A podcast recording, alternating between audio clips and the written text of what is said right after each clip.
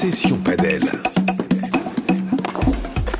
Salut à tous, j'espère que vous êtes en grande forme. Bienvenue dans Session Paddle. On va parler de l'actu des Français, on va parler des meilleurs joueurs du monde. On va également évoquer les prochains championnats du monde jeunes qui vont avoir lieu dans un mois à Ascension. On fera un point toujours avec euh, technique avec notre prof euh, Yann Oradou. Et on va terminer par ce qui se fait de, de mieux, le meilleur, avec la troisième mi-temps. On répondra à toutes vos questions, chers auditeurs. Session Padel. Et pour le deuxième Session Paddle, j'ai le plaisir d'accueillir une paire mixte qui est composée de la coordonnatrice nationale de la formation des jeunes, Alexia Dechaume. Salut Alex. Salut Émilie. Comment ça va avec un titre pareil? T'es obligé de réussir au championnat du monde. Ah bah écoute, on va essayer. En tout cas, on se donne les moyens et les jeunes aussi. C'est bien, je te mets la pression avant même d'avoir commencé. En tout cas, aujourd'hui, tu vas avoir un, un, partenaire de haut niveau puisque tu seras associé au champion de France pour la cinquième fois d'ailleurs. Il s'est imposé euh, à Toulouse. C'est un joueur talentueux, un joueur bosseur. Il est classé 139e au classement FIP, Bastien Blanquet. Salut Bastien. Salut Émilie, salut Alexa, ça va? Salut Bastien. Bah ça va super et toi, est-ce que tu es en grande forme? Très bien, à Toulouse, à l'entraînement, il fait beau, tout va très très bien en ce moment. Je sens que tu aimes bien Toulouse, hein. tu as été titré, on va en parler euh, d'ailleurs dans un instant parce qu'on va rentrer direct dans le vif du sujet avec, euh, avec Top News. Top News. Et je vous propose justement de revenir sur ces euh, championnats de France. Bastien, tu as été titré à nouveau pour la cinquième fois. Tu étais aux côtés de Thomas Legge, deuxième victoire consécutive avec Thomas à Toulouse. En gros, les championnats de France, c'est un peu ta maison. C'est un peu ma maison, on peut le dire. Ouais, J'y mets beaucoup de rigueur chaque année depuis que j'ai commencé ma carrière. Et quand je suis parti en Espagne avec Joe, j'en ai gagné trois avec Joan Bergeron, deux avec Thomas. Une défaite entre-temps contre Joan et, euh, et Ben aussi. Mais c'est mon cinquième, très content. C'est un titre important pour moi euh, pour la confiance, pour marquer un peu l'histoire du paddle en France, pour aussi mes sponsors et partenaires en France, et pour aussi la suite de ma carrière, euh, pour après, euh, pour mon après carrière. J'aime bien parce que souvent tu dis effectivement, vous évoquez et c'est euh, hyper important les sponsors de, de, gagner en France. Ça, c'est un élément qui est limite indispensable pour faire carrière dans le paddle. Et ouais, il n'y a pas le choix parce qu'en ce moment, ceux qui nous financent les saisons, ben, c'est les sponsors. Enfin, en tout cas pour ma part, c'est les sponsors français régionaux, soit locaux surtout, soit régionaux, soit, soit nationaux. Alors il y a Bull Paddle, c'est euh, mon équipementier qui est, qui est une marque mondiale, mais c'est le seul que j'ai à l'international. Et après, euh, comme le sport est en plein développement, euh, les sponsors français apprécient qu'on reste les meilleurs en France. Ils préfèrent nous sponsoriser nous. Ça leur parle plus d'avoir un joueur champion de France ou dans les meilleurs français que d'être quatrième mondial d'un sport qui reste encore en plein développement. Bah c'est parfait, en plus cinq fois titré euh, en France. Alors Alexia, ta partenaire, a joué également les championnats de France, n'a pas fait le même résultat, mais a participé, n'est-ce pas Alex? Oui, écoute, on, on a participé. J'ai joué avec Géraldine Sorel, qui est d'ailleurs euh, capitaine des équipes de France euh, filles, chez les jeunes. Ouais, non, c'était sympa. C'est toujours un, un, plaisir de se retrouver au championnat de France et, et de voir tout le monde. Effectivement, en plus il y a une ambiance, une ambiance de dingue. Les garçons et, les filles euh, au même endroit, au même moment. C'est assez drôle, Alexia, parce que l'année dernière, tu avais joué avec Louise Bayurel, qui est en équipe de France U18. On parlera de, des équipes de France tout à l'heure et des, et des championnats du monde. Ça aussi, c'est important de jouer avec des petites jeunes qui progressent. Et quelque part, bah, il y a une forme de, de tremplin et d'aide à un certain moment. Euh que tu as vécu notamment l'année dernière. Ouais, c'est sympa de se retrouver à côté des jeunes euh, qu'on suit tout au long de l'année. C'est vrai que j'avais fait un P1000 euh, avec Louise, donc ça permet d'échanger même sur la piste, de euh, de donner des conseils, de mieux se connaître. Et il y a un suivi tout au long de l'année. Le contact euh, se crée. Il y a vraiment un lien euh, qui perdure. on s'appelle régulièrement. Il y a un vrai contact, donc c'est très sympa. Bastien, si on revient sur ces championnats de France, euh, vous avez totalement déroulé, en tout cas sur la finale, vous avez vraiment mis euh, tous les ingrédients pour que ce soit bah, bon et, facile. Vous avez gagné 3-1 face à, à Scatena et, Guichard. La même hein, pour Alix Colombo et la Godelier, pareil, qui ont survolé les débats. Mais je dis ça en toute modestie, vous êtes au-dessus. Ouais, euh, survoler c'est un peu un peu dur parce qu'en demi-finale, on a eu un gros gros match contre Adrien Maigret, Benjamin Tison. Avec Thomas, on s'était préparé, c'est un objectif très important. On était venu deux semaines avant faire le P2000 qui avait aussi au même club, au Farpaddle à Colomiers. Donc on voulait voir un petit peu les conditions, on voulait se retrouver avec Thomas, passer du temps ensemble pour, pour bien les préparer. Euh, nos rivaux principaux cette année, c'était euh, Scatena Guichard et, et Maigret, euh, Maigret Tison. On avait on avait euh, avec le tirage au sort Adrien et Eben dans la même partie de tableau avec une grosse demi-finale qu'on gagne en 3-7. Euh, on a bien joué tout long, on est monté en puissance et en finale on met notre jeu en place. On était, euh, Je pense qu'on était au-dessus sur la finale, mais sur la demi, effectivement, c'était c'était plus chaud, mais sur la demi, c'était un petit peu plus chaud. Et sur la sur la demi, on perd le premier, mais on reste bien concentré. Sur la finale, Bastien, il n'y a pas eu un, un, impact vraiment physique de votre part par rapport à, à vos adversaires? Il y a eu on a eu une grosse demi-finale. Le dimanche matin, on se lève un petit peu euh, pas mâché, mais on sent que la demi-finale a été, a été quand même assez rude. Et on, on sait qu'avec Thomas, quand même, on est prêt physiquement, on s'entraîne, on bosse beaucoup tous les deux, euh, mm. physique, euh, physique et mental. Donc on sait qu'on est prêt à jouer encore deux ou trois heures. Et, on leur met une grosse intensité dès le début. Euh, on arrive à breaker assez rapidement. Si je me souviens bien, je crois à 3-3 ou au premier ou 3 où il y avait 3-2. Donc on arrive à breaker et, et derrière on déroule. Donc l'aspect physique a été important quand même. Et on nous, on était prêts en tout cas. Justement, quand tu parles, tu dis on, bosse euh, beaucoup. C'est vraiment ta marque de fabrique. Hein. Quand je regarde, je me suis euh, documentée avant de faire l'interview. tu bosses beaucoup, bien forcément ton paddle. Tu bosses beaucoup ton physique. Tu bosses également ton mental. En fait, tu bosses toutes les parties pour tout simplement euh, continuer de progresser et, atteindre des objectifs.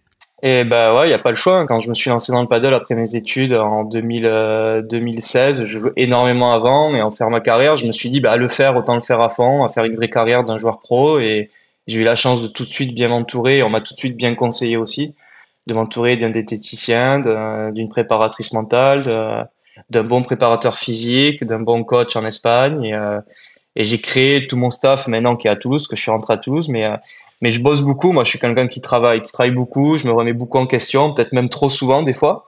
Mais, euh, mais je travaille, je travaille énormément physique, le mental. J'essaie d'être prêt tout le temps. Et après, ça paye, c'est que depuis 7 ans, je suis pas blessé, j'arrive à jouer, euh, à enchaîner 20 euh, ou 30 tournois par an sans avoir de coups de fatigue ni de blessure.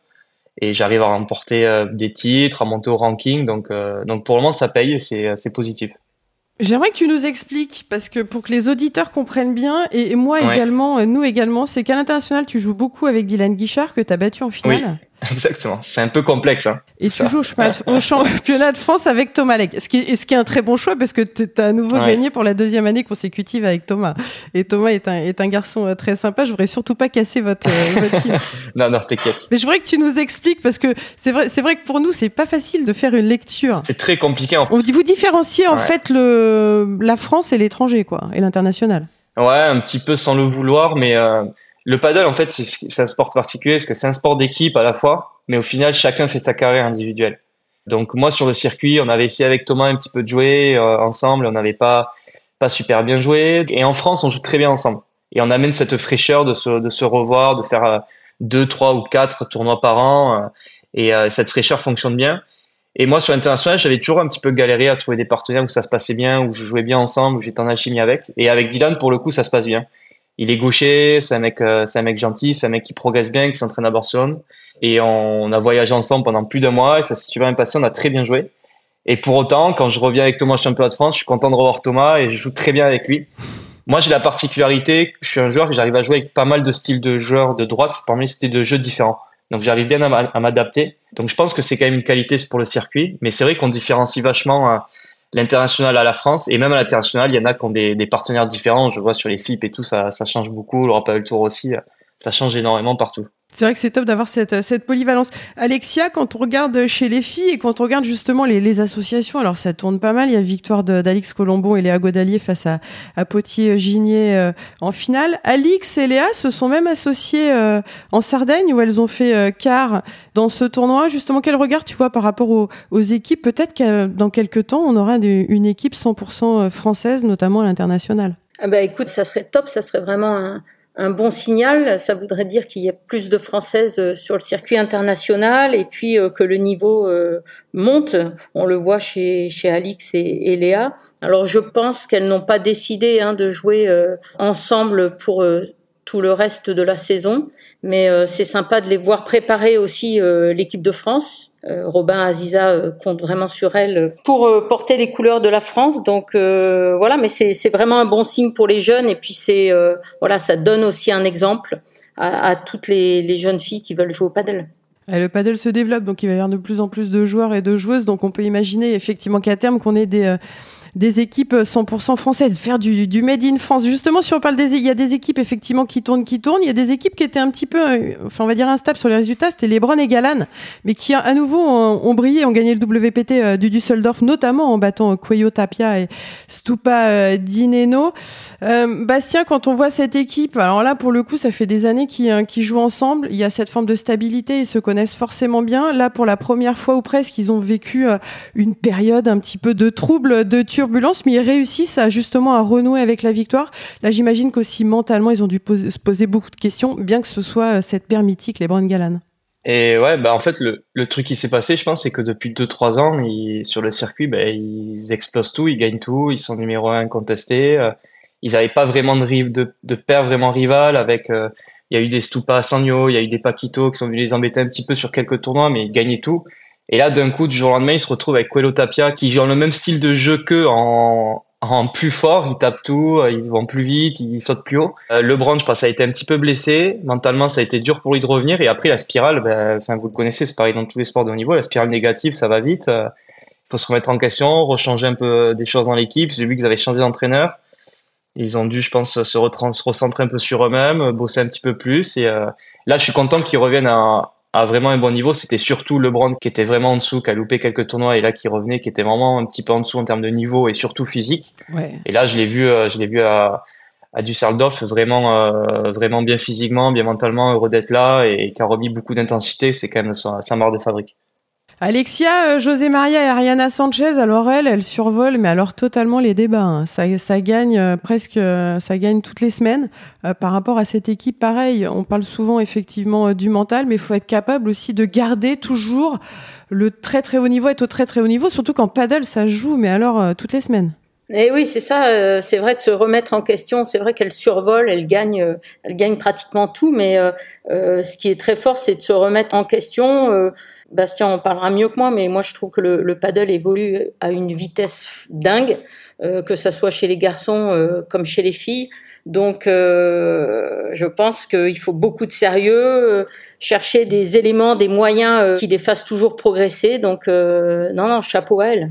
Bastien, pareil, le paddle, ça évolue, ça évolue énormément et très très vite. Ah bah oui, moi je peux en parler, ça fait maintenant 13 ans que je joue au paddle. J'ai commencé le paddle, c'était c'était beaucoup de lobes, ça jouait moins vite, euh, les volets on les posait, on était au tout début du sport. Et maintenant euh, ça se matche de plus en plus fort. L'aspect physique euh, au, au, tout début du paddock, ça s'est développé. C'est l'aspect, on va dire, un petit peu technique et tactique qui s'est développé. Maintenant, l'aspect physique, mental, intensité, frapper plus fort, c'est énormément développé, a même appris un petit peu le dessus. Alors il y a des pères qui restent euh, comme un Sagnon, un Paquito, qui jouent avec leur tactique et, et, leur vision du jeu, mais quand je vois Coelho, Tapia, le Brand Galan, c'est ils mettent une intensité qui est juste énorme, donc le jeu fait que évoluer et je pense que c'est pas fini d'augmenter encore. C'est vrai que ça joue de plus en plus vite, ça joue de mieux en mieux, c'est euh, c'est juste euh, impressionnant. Allez, Alexia et Bastien, je vous propose maintenant de passer à la piste à Fédé. La piste à Fédé. On va parler un petit peu de la formation car les championnats du monde junior de paddle vont avoir lieu du 13 au 18 novembre à Ascension au Paraguay. C'est la troisième fois, Alexia, que les Français vont euh, disputer euh, cette compétition U14, U18, U16. Neuf garçons, neuf filles. on va être très très bien euh, représentés. C'est quoi là, Alexia? C'est la première fois ou une des premières fois en tout cas que nos jeunes Français vont se confronter à ce qui se fait de mieux à l'international? Oui, complètement, euh, Émilie, parce que sur les derniers mondiaux, il manquait de grandes nations. Il manquait l'Espagne, par exemple, il manquait le Portugal, la Suède. Donc euh, là, tout le monde va être au rendez-vous. Les jeunes euh, Français ont eu l'occasion de jouer les championnats d'Europe à Valence l'année dernière, où ils se sont très bien comportés. Donc, mais pour l'expérience, pour voir ce qui se fait de mieux au niveau mondial, ça va être fabuleux pour eux. Toi, Bastien, t'as pas eu la chance de jouer ces championnats du monde jeunes parce que la France n'y euh, participait pas? Alors, par contre, en fouillant, j'ai quand même vu que t'avais avais quand même joué. Tu t'étais qualifié à 16 ans pour les championnats du monde chez les hommes et à Cancun. En sachant que, si je dis pas de bêtises, t'avais commencé le padel à 12 ans. À 16 ans, tu te retrouves en équipe de France au championnat du monde à Cancun.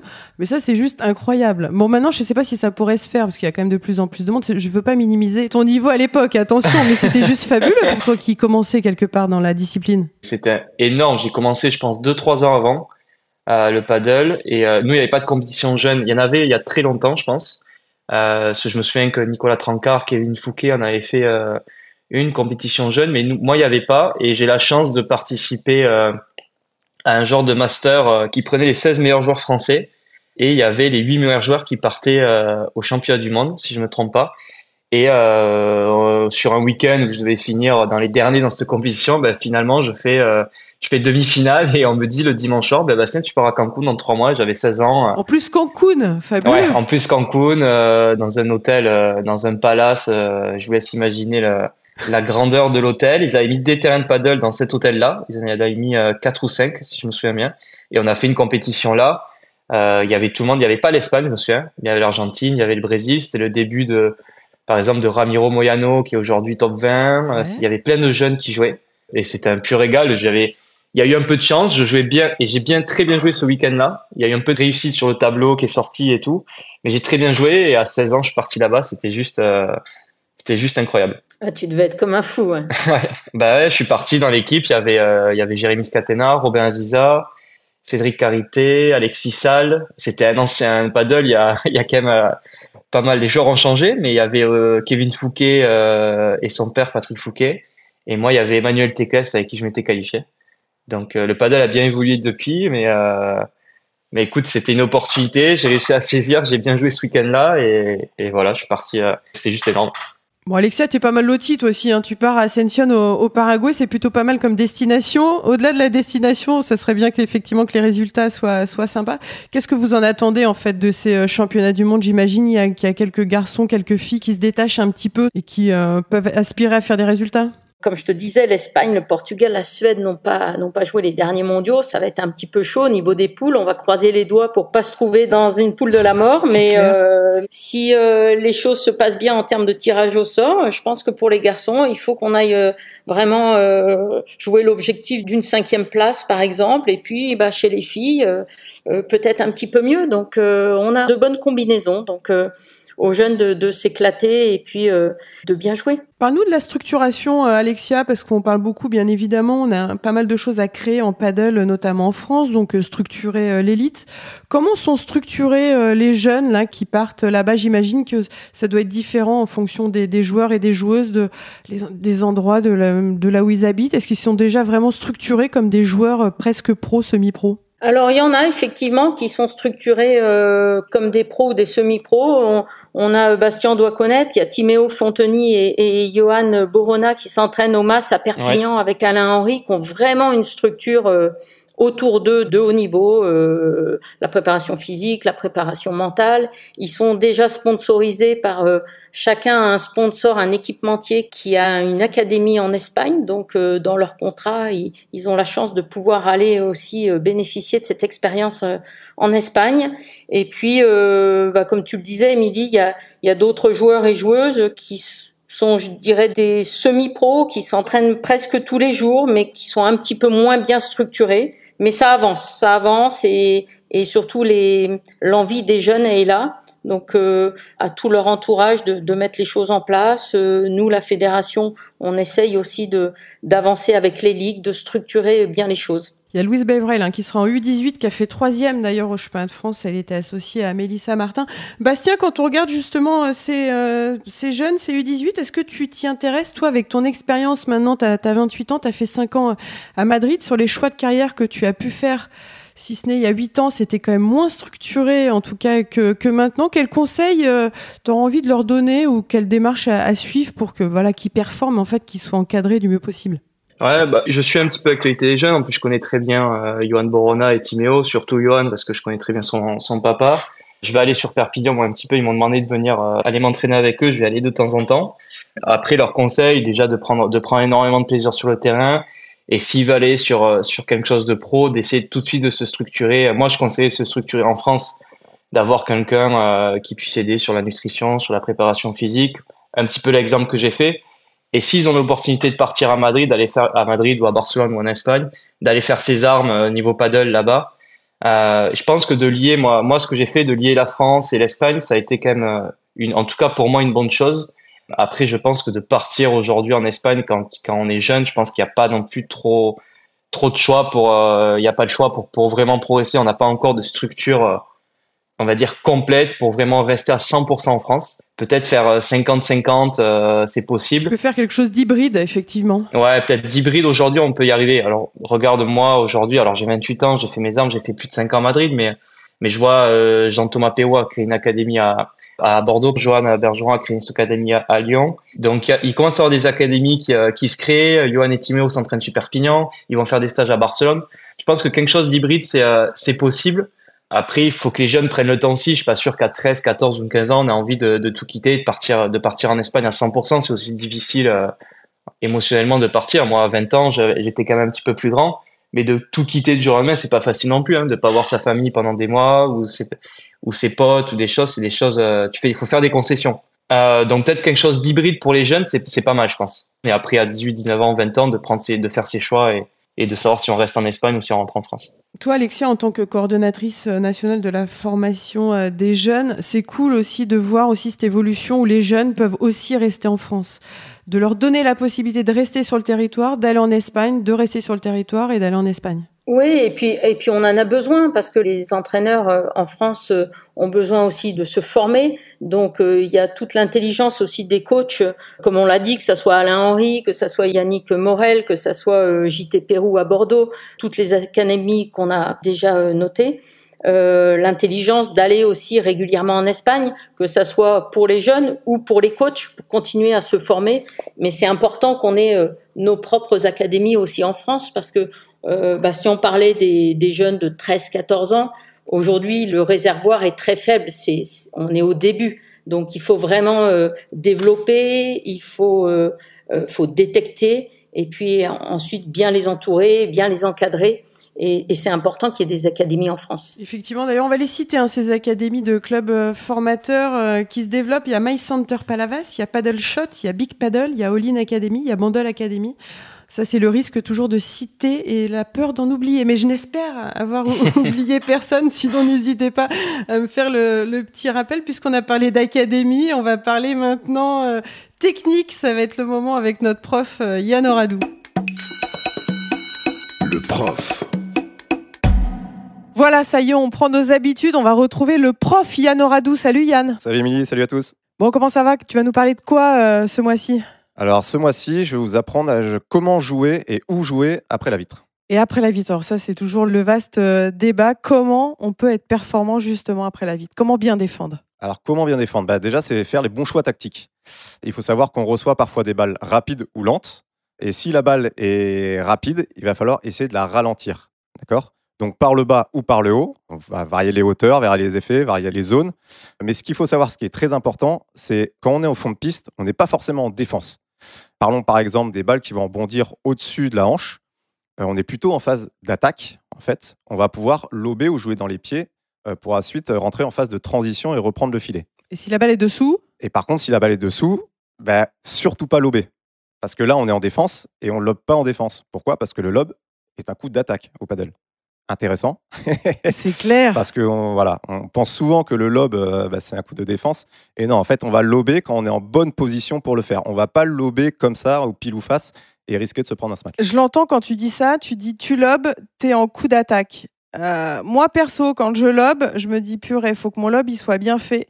Parce que s'il est mal fait, je vais me prendre une ogive et j'ai pas le sentiment d'être en position d'attaque. C'est faux ce que je pense en fait, il faut que vous arriviez à prendre le choix du lob quand vous êtes sûr de réussir le lob.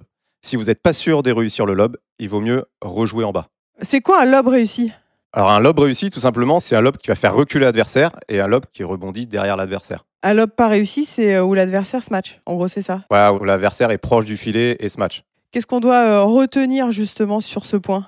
Euh, Bah voilà, c'est vraiment prenez le choix du lob quand vous êtes sûr de réussir le lob. Si vous n'êtes pas sûr de réussir le lob, prenez pas le risque de vouloir quand même lober, euh, parce que là, le smash, vous n'allez pas le revoir, vous allez perdre le point. Et si je prends le choix de ne pas faire le lob, qu'est-ce que je dois faire? Alors, rester en bas, c'est-à-dire soit en chiquita, une chiquita, c'est une petite balle dans les pieds de l'adversaire, ou soit jouer tendu. Pas forcément rapide, mais jouer tendu. C'est difficile de terminer une volée, c'est beaucoup plus facile de terminer un smash. En gros, si on résume, la balle elle est au-dessus de la hanche, je peux faire le lob. Si la balle elle est en dessous de la hanche, je fais une petite chiquita ou une balle dans les pieds. Voilà. J'ai tout compris en fait. C'est parfait. Maintenant, il faut réussir à le faire. Mais il faut que ça, faut que ça devienne un réflexe. Bah, écoute, faut que ça devienne un réflexe et ça va devenir un réflexe. Je l'espère. Eh ben merci Yann, on se retrouve dans un mois. À dans un mois, Amélie. Session Padel. Bastien, toi c'est quand même ton point fort, la défense, tu défends mais c'est monstrueux. c'est gentil, merci. Un petit peu, ouais, c'est, c'est mon point fort parce que je, je, suis un des rares joueurs dans les meilleurs français à pas venir du tennis ou très peu. J'en ai fait très jeune, mais j'ai vite arrêté. J'ai fait du foot et après je me suis vite mis au paddle, donc j'ai pas ces parasites du tennis, de voir peut-être bloquer avant ou d'avoir des courses un petit peu inversées. Euh, moi, après, je suis parti en Espagne, donc j'ai tout de suite appris à laisser passer, avoir vraiment un temps de pause après la vitre, d'attendre, d'attendre, d'attendre le dernier moment avant de jouer sa balle, de prendre toujours la, basse, la balle quand elle est en phase de descente pour essayer de fixer au maximum l'adversaire et de s'ouvrir le plus d'angles possible.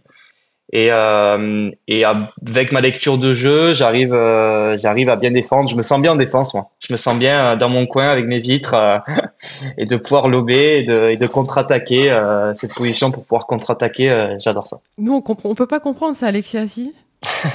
Écoute, euh, je commence à comprendre, mais, Écoute, en, mais en fait, mon problème, c'est qu'il faut être vraiment basse. Et ça, c'est dur. Ouais. C'est clair. Bon, C'est pour ça que je te dis, Bastien, je suis subjuguée quand je te vois jouer parce que nous, forcément, venant du tennis, c'est loin d'être quelque chose de- d'acquis et, et de naturel. Ouais, c'est vrai. Bah, au tennis, il faut prendre la balle très tôt, si je me trompe pas quand même. On va dire le plus de- assez tôt quand même. Et au paddle, c'est un peu l'inverse. Quand on la laisse passer avec la vitre, il faut la prendre assez tard pour vraiment la laisser passer devant soi, mettre vraiment un temps de pause énorme, qu'elle descende un petit peu, pouvoir fixer l'adversaire et nous se laisser le temps d'ouvrir les angles et, euh, et vraiment du temps pour jouer. Donc c'est vraiment totalement l'inverse. Donc vous qui avez euh, quelques années de tennis euh, derrière vous, c'est compliqué de changer maintenant. Ouais, écoute, on essaye de progresser à notre niveau amateur. En tout cas, on prend beaucoup de, de plaisir, même sans les vitres, même si on, On s'amuse. on fait pas mal d'efforts. Ouais, non, c'est clair, on s'amuse, on s'amuse euh, vraiment énormément. Maintenant, on va s'amuser. Je le disais euh, en intro, euh, c'est l'heure de la troisième mi-temps. La troisième mi-temps. La troisième mi-temps qui est bien présente dans les, euh, dans les clubs de paddle. Attention, avec modération.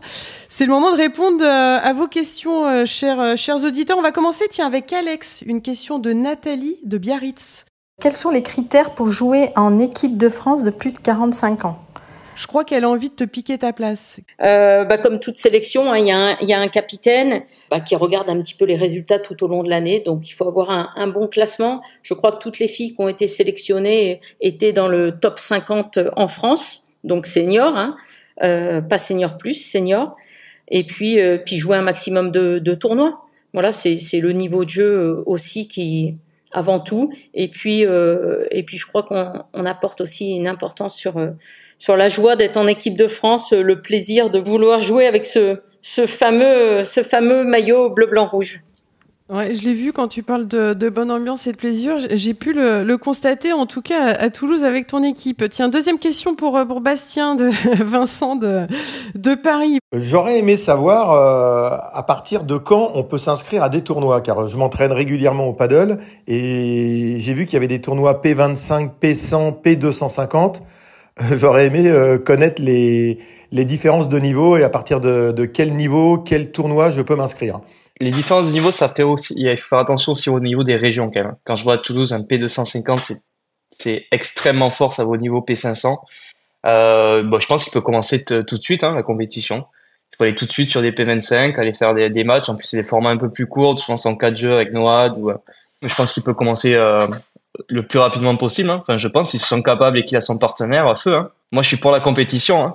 Il y a des tableaux qui sont bien faits, Émilie, par certains clubs. euh, faut aller voir un petit peu sur, euh, sur Internet qui spécifient, voilà, vous êtes niveau euh, 3, 4, 5, vous pouvez jouer des, des P25, des P100, des P250. Ouais, c'est un peu ça. Ouais. À Toulouse, on l'a, ouais, exactement. Ouais, c'est super, euh, c'est vraiment bien ficelé. Mm. Donc, euh, faut pas hésiter à, à aller voir un petit peu, ça va, ça va aiguiller. Bah, je pense qu'à partir de niveau, euh, moi je vois à Toulouse, à partir de niveau euh, 5, 6, 7, ils peuvent commencer la compétition, peut-être 2, 3, 4, à peut-être attendre un petit peu, le temps de jouer un petit peu plus avec la vitre ou quoi, de pas se sentir frustré dès la première compétition pour pas être énervé, mais euh, je pense que niveau 5, 6, 7, ils peuvent commencer euh, niveau, par exemple, 6, 7 à Toulouse, ça va être niveau P100, à peu près P250, donc euh, ils, peuvent, euh, ils peuvent y aller. Ouais. Tu nous vends le niveau de Toulouse. Bah, bien quoi. sûr, Ça je suis chauvin Vincent, que il est à. Paris. Surtout Vincent. Vincent, si vous avez le premier tournoi à jouer, surtout n'allez pas. Surtout ne venez pas ici. Il nous dit que Toulouse, c'est un niveau World Paddle Tour. non, mais t'as raison. T'as raison, je te chante, mais t'as raison. Troisième question, tiens, Alex. Isabelle de Bordeaux. J'aurais voulu savoir si des compétitions individuelles ou par équipe étaient prévues par catégorie d'âge prochainement, comme au tennis par exemple 35, 45, 55, etc., etc. Oui, ça existe déjà. Alors peut-être pas dans toutes les ligues, mais euh, mais il y a, y a des champions. ouais, bien sûr. En Occitanie, ils sont ils sont en avance. Non, mais trêve de plaisanterie. En plus, il y a des il y a vraiment des ligues qui sont vraiment en avance, comme l'Occitanie, comme la Ligue PACA, euh, comme la Ligue ARA et, et d'autres. Mais tout le monde est en train de de bien se structurer et ça existe. Euh, oui, ça existe déjà. Donc pareil, il faut faut vraiment euh, pas hésiter à aller sur le sur le site bah, de la ligue tout simplement pour voir euh, ce qui se fait comme compétition. Donc les compétitions existent par paire, plus de 45, plus de 55 dames et messieurs et en 2024, il va y avoir la création des championnats de France plus de 45 par paire et les 55 ils arriveront par la suite. Mais oui, effectivement, l'année prochaine, les plus de 45 par paire. Dernière question. Alors, elle est pour Bastien. Tiens, Christophe euh, d'Anglette. Euh, j'aurais voulu savoir euh, combien il y avait de joueurs professionnels de paddle en France qui vivaient de ce sport, joueurs et joueuses qui peuvent évoluer sur le, circuit professionnel. joueurs et joueuses, on doit être une dizaine, hein, si je me trompe pas. Il doit avoir, il y a Benjamin Tison, Thomas, Jérémy Scatena, moi. J'ai parlé vraiment 100% 100% paddle. Hein. Ouais, ouais, que ça. Euh, Moi, et après, il commence à voir ben, Dylan, Guichard, Manu Vives, Julien Soin qui sont partis en Espagne, quand même à 100%. Euh, Philemon Reichmann aussi. Euh, J'espère pas en oublier, si on va me faire taper sur les doigts. Après, et après, ben, on a Alix Colombon, Léa Godalier. Alix, Léa. Euh, ben 100% pro, Alix et Léa, je pense les seuls. Hein. Carla. Carla maintenant qui est à Barcelone, ouais. Et après, il y a des hybrides un petit peu comme euh, comme, euh, comme Adrien Maigret qui travaille mais qui fait quand même quelques étapes du circuit et le championnat de France. Euh, Charlotte Soubry aussi sur Toulouse qui fait quelques étapes du circuit et euh, euh, ouais on doit être une dizaine en tout et quelques hybrides euh, quelques hybrides aussi. Bah D'ailleurs, on leur fait une grosse bise à Charlotte Soubry et Carla Touli qui, qui ont fait quart au championnat de France, qui ont fait un super match en perdant 4 et 3 face à Colombon et Godet. Elles progressent, et notamment Carla, là, c'est incroyable. Joueuse de tennis qui découvre le padel et qui progresse à vitesse grand V.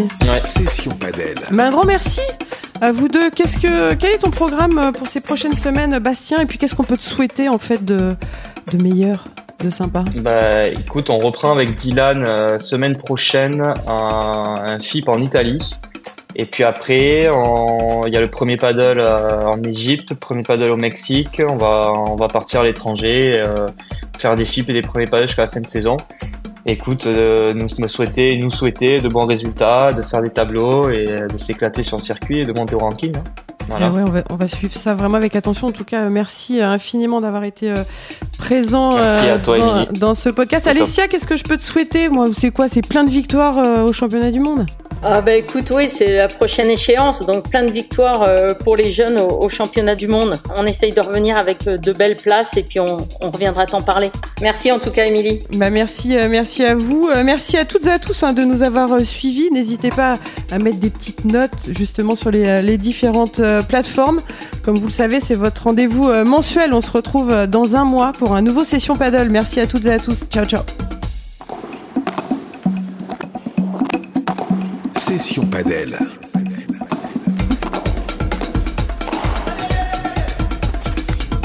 Session Padel.